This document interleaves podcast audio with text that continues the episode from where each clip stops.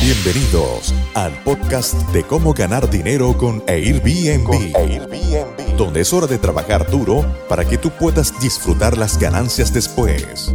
A continuación, a continuación, cada vez que se presenta, les llama a Renta Emprendedores, Renta Emprendedores a su audiencia. Y ahora, demos la bienvenida a Alex Díaz. Alex Díaz.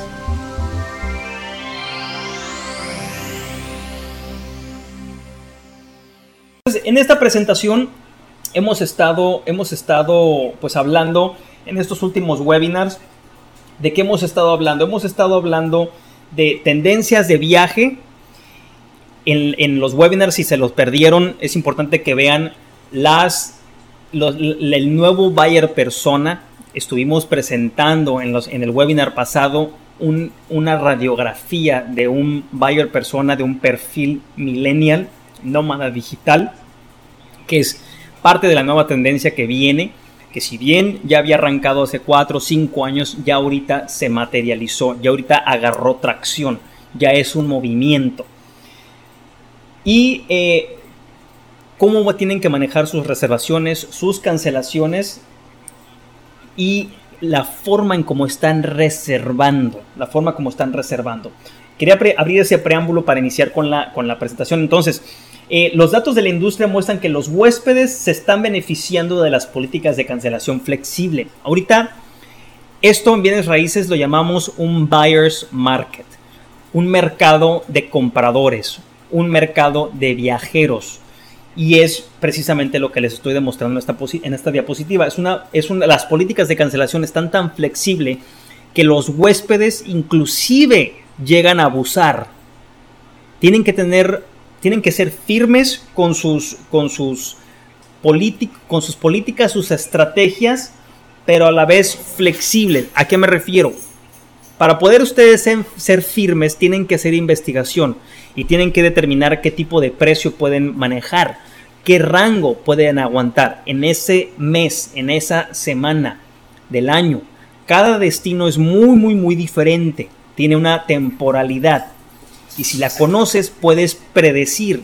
Y si puedes predecir también el precio, también puedes ir prediciendo cómo se están comportando, la forma como está reservando el huésped. Y voy a indagar un poquito más en eso. En julio vimos un gran repunte de las cancelaciones de última hora. Había mucho pánico, apenas empezábamos a salir, los gobiernos no se ponían de acuerdo, teníamos países que decían un día sí, un día no, porque había miedo también con ellos en la toma de decisiones por temores políticos, porque todo esto da la casualidad que se politiza demasiado y, muy rápido también. Entonces vimos en julio, en comparación de julio 2020 a julio 2019, la industria experimentó un 18% de incremento en las cancelaciones, 18% de incremento en las de cancelaciones en las reservas a 24 horas de su llegada, es decir, muchísima cancelación de último momento. Dentro de las 24 horas a la llegada, la gente o los huéspedes te mandaban un mensaje y te decían, ¿qué crees? No voy a poder ir. ¿Qué crees? Mi gobierno me va a poner en cuarentena cuando regrese. ¿Qué crees? No tengo seguro de viaje. ¿Qué crees? Uno de, mis familiares se contagió de COVID. Eso es lo que estuvimos viendo con un incremento del 18% del 2020 a 2019 para julio en las reservas, en las cancelaciones de las reservas a 24 horas de la llegada. En comparación a 48 horas de la llegada, es decir, dos días antes de la llegada, el nivel de cancelaciones era un poco menor, 9 puntos abajo. Empezamos con un 18% y ahora estamos en un 11%. Tenían un poquito más tiempo. El viajero estaba esperando hasta el último momento para poder cancelar. Y a 72 horas de la llegada, un 9% de incremento de cancelaciones. Entonces, las cancelaciones se dispararon.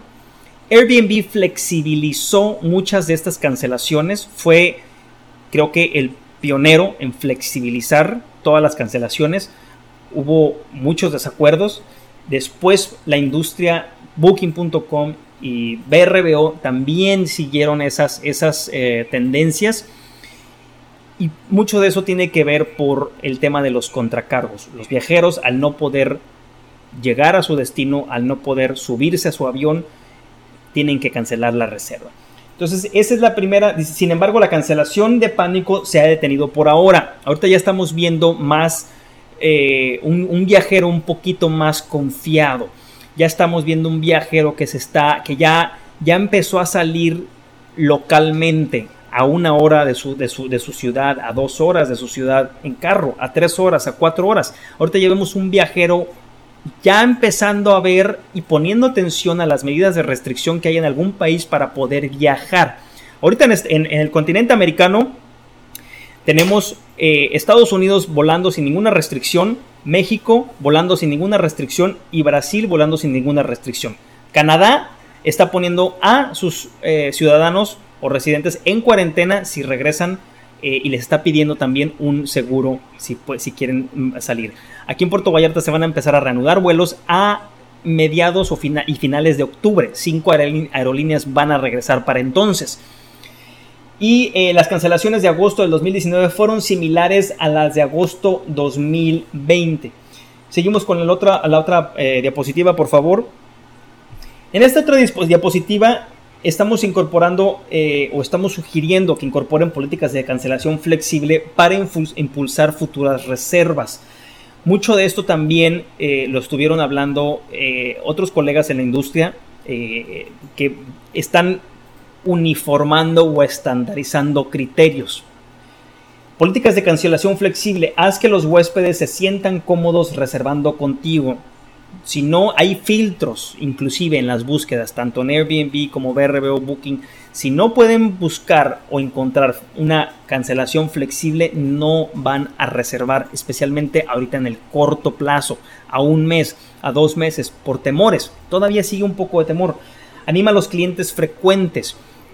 Es muy importante que mantengan hoy más que nunca la comunicación con sus clientes pasados es muy importante que los tengan o en WhatsApp o que los tengan en Facebook o que tengan sus correos. Por eso siempre, siempre les he pedido, literalmente casi de favor, que se queden con los contactos de sus huéspedes.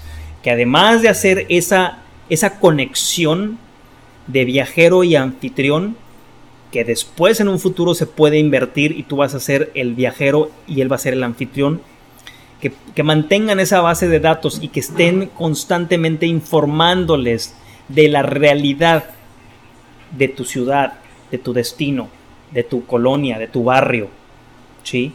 Es muy importante que lo hagan porque si estamos viendo nada más los medios, eh, no vamos a, llegar a, tener la, verdadera cara de lo que está pasando localmente en, en un país en una ciudad.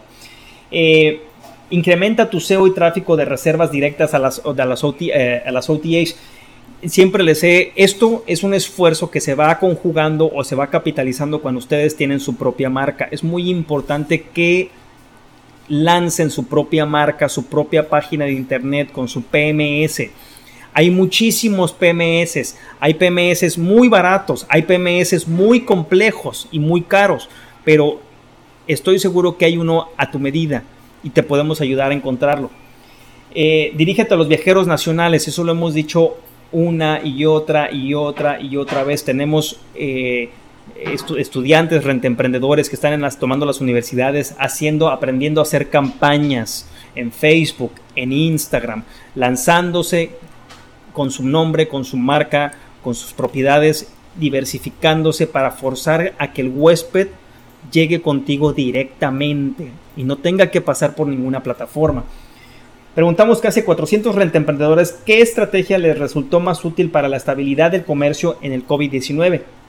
22% incorporó sus políticas de cancelación flexible. Los huéspedes quieren tener la, flexibilidad de cancelar si las cosas salen mal. Siguiente, por favor, Ulises. Eh, también están haciendo cada vez más reservas de última hora. Muy importante esto. Y, una vez más, todo esto va atado al sentimiento, al miedo, al temor de los huéspedes. Y por eso también las plataformas, Airbnb especialmente, tienen estos mismos datos que les estoy compartiendo.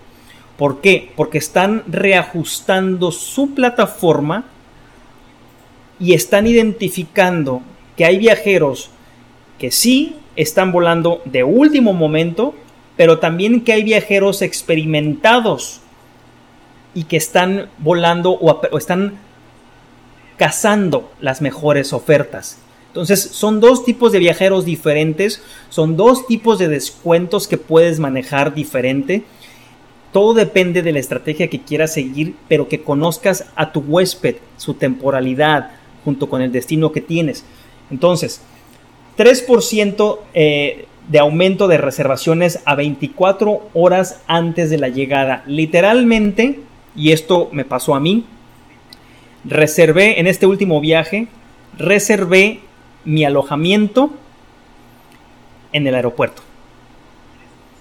¿Sí? A 10 horas de llegar a mi destino. ¿Por qué? Porque no sabía si me iba a poder subir al avión. Y estuve muy cerca de no poderme subir al avión porque la aerolínea me pidió un requisito en el mostrador que no me había dicho con anterioridad. Y si no contacto al consulado del país cuatro días antes para informarme qué restricciones había, no me subo a ese avión. Eso es el tipo de problemas que tenemos ahorita. Ese es el tipo de miedos que existen ahorita. Por eso el huésped está, hay, un incremento de reservas de último momento. ¿sí? 5% de aumento de las reservaciones el mismo día de la llegada. El mismo día de la llegada, a horas van a empezar a llegarte. ¿sí? La mayoría de las reservas se realizaron solo 7 días antes de la llegada. Entonces estamos viendo cómo ese espacio o esa, esa ventana a la que estamos acostumbrados en la toma de, la decisión para hacer la reserva se redujo muchísimo tiempo. Ahorita tenemos, y es por generación también, tenemos ahorita muchos baby boomers, setentones, ochentones, que nos están cancelando por tanto miedo. Nos están cancelando y nos están moviendo las reservas para el año que entra. ¿sí? Entonces cada generación, cada huésped es muy diferente y es tu labor conocerlo. La reserva se realiza más cerca del check-in en agosto del 2020. De ahí es cuando empieza esa tendencia. Por eso Airbnb van a empezar a ver ustedes que ajustan sus plataformas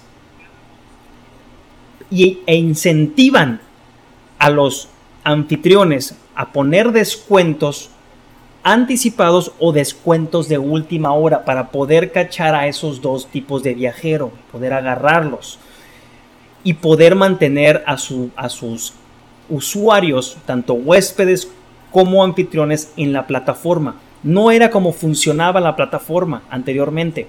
No funcionaba así Airbnb, ni BRBO, ni Booking.com, pero están siguiendo los pasos gracias a estos datos que también ellos los tienen y muchos datos mucho más que para poder tener la inteligencia del mercado y poder corregir o reajustar esas plataformas. Siguiente.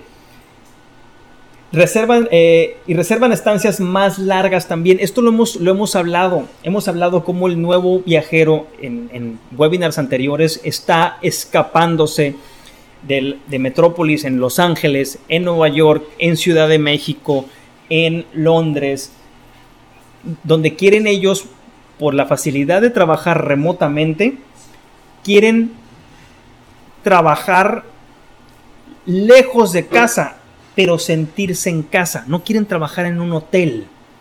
No se quieren encerrar en un hotel. Quieren encontrar una casa, traerse a sus, a sus familiares, traerse a sus mascotas. Por eso tenemos que ser muy, muy flexibles con las mascotas y lo hemos mencionado muchísimo. Tienen que flexibilizar sus políticas.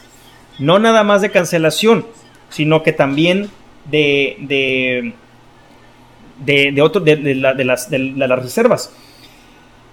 Esa es una de las cosas. Y la otra, la duración media de la estancia a nivel mundial de junio a agosto del 2020 fue de 4.57 días con un aumento del 24%.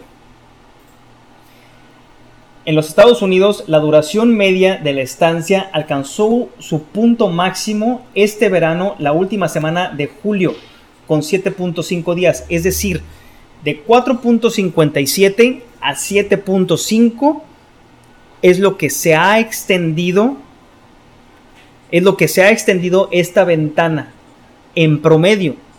Mucha gente se está quedando mucho más. Y vemos también en comparación que en esta época del año, el 2020 hemos visto un aumento del 117% en las reservas con estadías de 90 días o más en los Estados Unidos. 117%. Entonces estamos viendo cómo se está, cómo está creciendo este, esta, esta, esta estadía promedio de 4.5 a 7.5. Esto lo estamos viendo en datos de Estados Unidos y esto mismo va a estar pasando también aquí en México y en el resto del mundo. Siguiente, eh, por favor, Ulises. Me dices cuando esté arriba, por favor.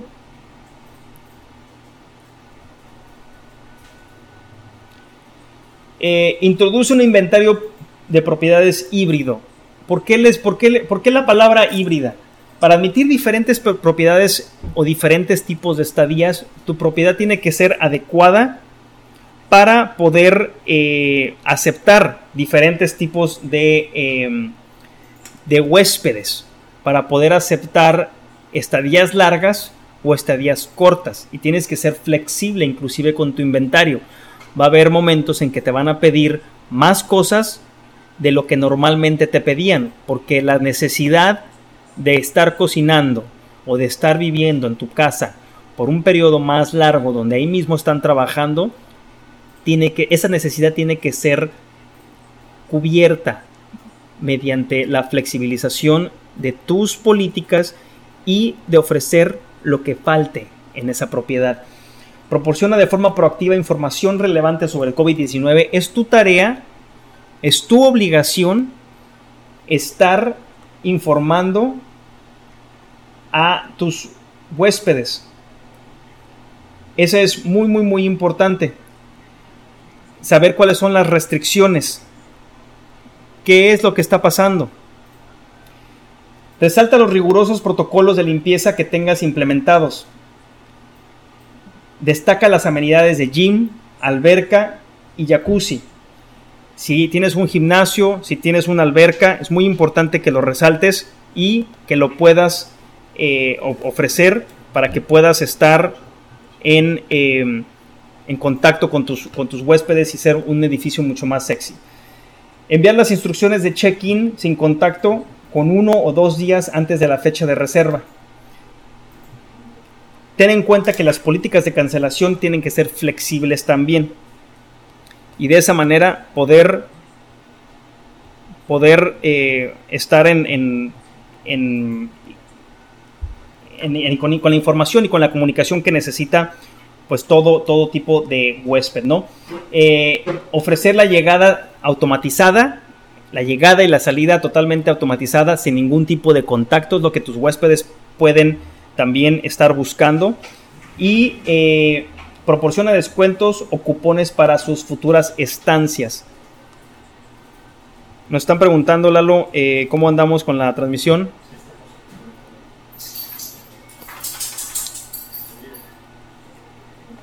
Los datos de la industria apuntan a un futuro optimista.